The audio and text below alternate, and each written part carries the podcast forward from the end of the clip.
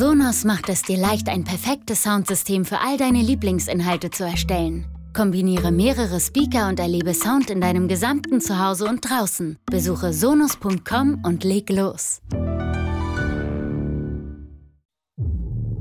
And I say that, Woche für Woche, Monat für Monat, Jahr für Jahr getötet. and I say that you are fake news. Three, two, one, zero, zero, True Tension.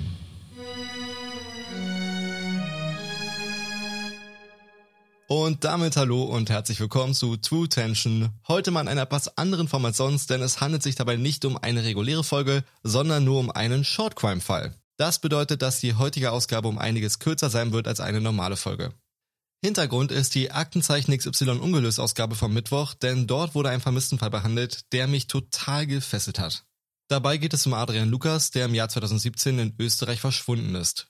Ich habe direkt nach der Ausstrahlung das Internet durchforstet und werde euch nun die Ergebnisse einmal zusammenfassen. Vielleicht geht es euch bei dem Fall ja wie mir und euch fällt auch eine gewisse Ähnlichkeit zu einem anderen, sehr mysteriösen Vermisstenfall auf. Adrian Lukas kommt aus Görlitz. Er ist zum Zeitpunkt seines Verschwindens 35 Jahre alt und arbeitet freiberuflich als Masseur. Viel über seine Familie findet man nicht heraus, außer dass Lukas Vater als Hausmeister in Görlitz arbeitet und seine Schwester kurz vor seinem Verschwinden ein Kind bekommen hat. Im September 2017 kommt Adrians Vater ins Gespräch mit einem Elektroinstallateur, der für eine Baustelle in Österreich noch jemanden sucht, der für zwei Wochen mit anpacken kann. Da Adrian als Masseur nur wenige Aufträge erhält, schlägt sein Vater vor, er könne doch nach Österreich fahren und sich so seinen Kontostand etwas aufbessern. Die Anforderungen, die dort an einen gestellt werden, sind auch für die meisten durchaus machbar. Ein bisschen bohren, Rohre zusammenstecken und andere Tätigkeiten, für die man jetzt nicht unbedingt eine Ausbildung absolviert haben muss. Und wenn ich sage für die meisten, dann schließe ich mich da mal gleich aus, wenn man nicht möchte, dass man Schweizer Käse in den Wänden vorfindet oder irgendwo unkontrolliert Wasser rausläuft. Adrian, der im ersten Moment nicht wirklich angetan von der Idee zu sein scheint, willigt schließlich ein und fährt mit dem Elektroinstallateur am 20. September 2017 von Görlitz aus runter nach Österreich. Genau genommen geht es nach St. Anton in Tirol, knapp 700 Kilometer von Görlitz entfernt. Dort hat der Elektroinstallateur, der in der Aktenzeichen XY-Ausgabe Klaus Schäfer genannt wird, einen langjährigen Kunden, für den er schon häufig im Einsatz war. Das Hotel, in das Adrian eincheckt, ist knapp 350 Meter von der Baustelle entfernt, also fußläufig gut erreichbar. Die Baustelle an sich würde ich mal als relativ groß bezeichnen, denn insgesamt sind dort rund 120 Arbeiter aus den verschiedensten Ländern beschäftigt. Adrian hat scheinbar Probleme mit den Aufgaben, die ihm zugeteilt wurden, was auf einer Baustelle mit zeitlichen Vorgaben nicht unbedingt von Vorteil ist. Ja doch, das ist nicht Adrians größtes Problem, worauf wir auch gleich nochmal zurückkommen werden. Denn erstmal hat Adrian während seiner Zeit in Österreich Geburtstag und wird 35 Jahre alt. Statt eine große Party mit Freunden und der Familie zu feiern, was zu diesem Zeitpunkt ja noch durchaus möglich war, reicht es nur für ein Abendessen mit seinem Chef. Dann zwei Tage später, am Samstagabend, den 23. September 2017, möchte sich Adrians Vater bei seinem Sohn erkundigen, wie es ihm geht. Auf das Freizeichen des Handys folgt jede Menge Lärm. Doch nicht von irgendwelchen Geräten auf der Baustelle, sondern von lauter Partymusik. Adrian ist in einer Kneipe, um sich zu amüsieren. Er scheint auch ganz beflügelt vor Glück zu sein, denn Adrian hat jemanden kennengelernt. Eine Frau aus Ungarn, die bei ihm im Hotel an der Rezeption arbeitet. Auf die Frage seines Vaters, wie die Arbeit läuft, kippt seine Stimmung. Adrian berichtet von drei anderen Arbeitern, die wohl schlecht über ihn reden. Sein Vater versucht ihn zu beruhigen und sagt ihm, dass auf einer Baustelle auch mal ein anderer Ton angeschlagen wird. Adrian erwidert, dass er gehört hat, sie würden ihn am Montag wegbringen wollen. Auf eine andere Baustelle oder so. Aber sicher sei er sich bei dem Zielort nicht. Sein Vater rät ihm, zu Herrn Schäfer, dem Elektroinstallateur, zu gehen, um das mit ihm abzusprechen. Und dass es ja eigentlich nicht möglich sei, ihn einfach so zu versetzen. Er spricht ihm Mut zu. Immerhin ist er ja erwachsen und muss solche Dinge selbst regeln können. Dann kommt der besagte Montag, der 25. September 2017, an dem er irgendwo anders hingebracht werden soll. Zu diesem Zeitpunkt ist er seit fünf Tagen in Österreich und hat noch nicht mit seinem Chef über die Vorkommnisse gesprochen. Bis zur Mittagspause passiert auch nichts Auffälliges. Er geht ganz normal auf die Baustelle und tut, was er da halt so tun muss. Er nimmt sein Mittagessen mitten auf der Baustelle ein, bis sein Chef bemerkt, dass irgendwas mit ihm nicht stimmt. Adrian sieht so aus, als ob er Schmerzen hätte. Auf die Frage von Klaus Schäfer, was mit ihm los sei, antwortet er, ich habe Bauchschmerzen und mir schlecht. Sein Chef erwidert, dass er doch besser ins Hotel gehen soll, für den Fall, dass er krank ist. Nicht, dass er noch jemanden ansteckt.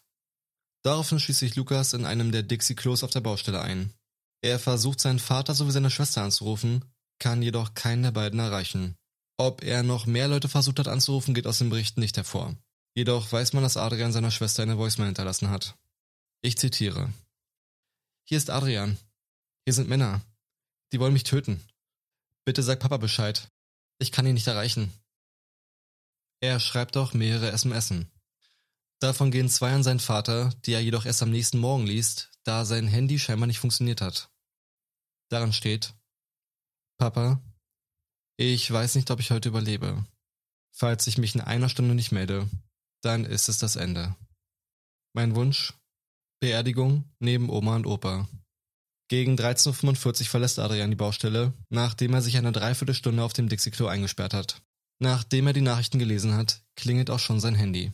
In der Erwartung, es wäre Adrian, muss sein Vater enttäuscht feststellen, dass es Klaus Schäfer ist. Er teilt Adrians Vater mit, dass er sich am Vortag um die Mittagszeit rum von der Baustelle entfernt hat, weil ihm wohl schlecht war. Als er dann am Abend an seiner Hotelzimmertür geklopft hat, erhielt er keine Antwort. Doch noch viel beunruhigender ist, dass er gerade aus dem Zimmer von Adrian anruft und keine Spur von ihm zu finden ist. Adrians Vater stellt berechtigterweise die Frage, wie er denn überhaupt in sein Zimmer reingekommen ist. Und Klaus Schäfer antwortet ihm, dass er am Vortag seine Jacke auf der Baustelle liegen gelassen hat, samt Zimmerschüssel. Das bedeutet wiederum, dass Adrian selbst gar nicht ins Zimmer gelangt ist und ihn seinen Weg wohl auch nie zurück ins Hotel geführt hat. Besorgt macht sich Adrians Vater, ohne viel Zeit zu verlieren, auf den Weg nach Österreich. Auch die Polizei hat sich auf den Weg zum Hotel gemacht, kann jedoch nicht die geringste Spur entdecken, die auf Adrians Verschwinden hindeutet. Und PS, ich hoffe mal, dass nicht dieselben Ermittler wie im Fall von Raven Vollrath und Susi Greiner am Werk waren. Eine Info hat der Vater noch von seinem Sohn persönlich erhalten, von der er sich erhofft, sie könnte ihm irgendwie weiterhelfen. Er spricht einen Mitarbeiter des Hotels auf die Rezeptionistin aus Ungarn an, die Adrian ein paar Tage zuvor kennengelernt hat. Vielleicht weiß sie ja mehr über seinen aktuellen Aufenthaltsort.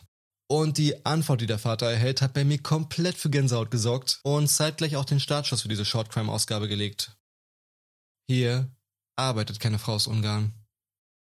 Er sagt, es würde wohl eine Frau an der Rezeption arbeiten, jedoch ist die aus Österreich. Des Weiteren erfährt man auch, dass Adrian Jahre zuvor an einer Angststörung gelitten hat, was dazu geführt haben könnte, dass er sich das alles mit den anderen Arbeitern nur eingebildet hat. Doch warum ist er dann verschwunden? Wo ist Adrian Lukas hingegangen, nachdem er die Baustelle verlassen hat? Das LKA in Tirol schließt jedenfalls keine Möglichkeit aus. Die SMS an seinen Vater war ja irgendwie schon mehr als eindeutig. Die Ermittler geben an, dass sein Handy zuletzt in St. Anton am Tag seines Verschwindens um 14 Uhr eingeschaltet war. Es wurden auch Suchhunde eingesetzt, die seine Spur bis zum Busbahnhof in St. Anton verfolgen konnten.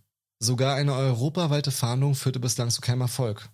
Adrian ist 1,78 Meter groß, hat eine normale Figur, braune Haare, und leichte Geheimratsecken.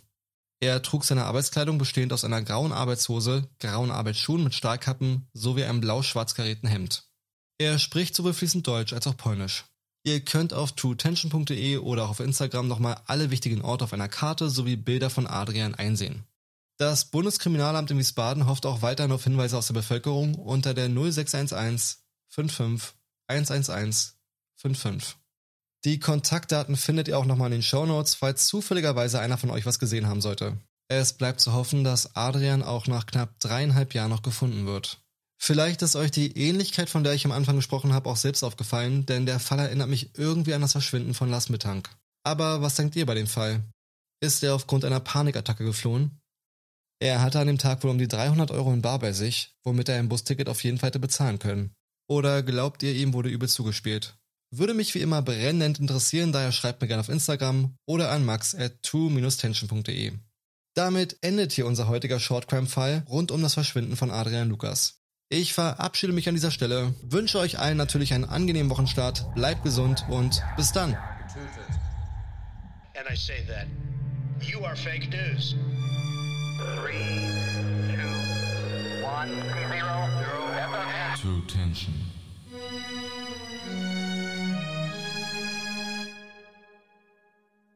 Sonos macht es dir leicht, ein perfektes Soundsystem für all deine Lieblingsinhalte zu erstellen. Kombiniere mehrere Speaker und erlebe Sound in deinem gesamten Zuhause und draußen. Besuche sonos.com und leg los.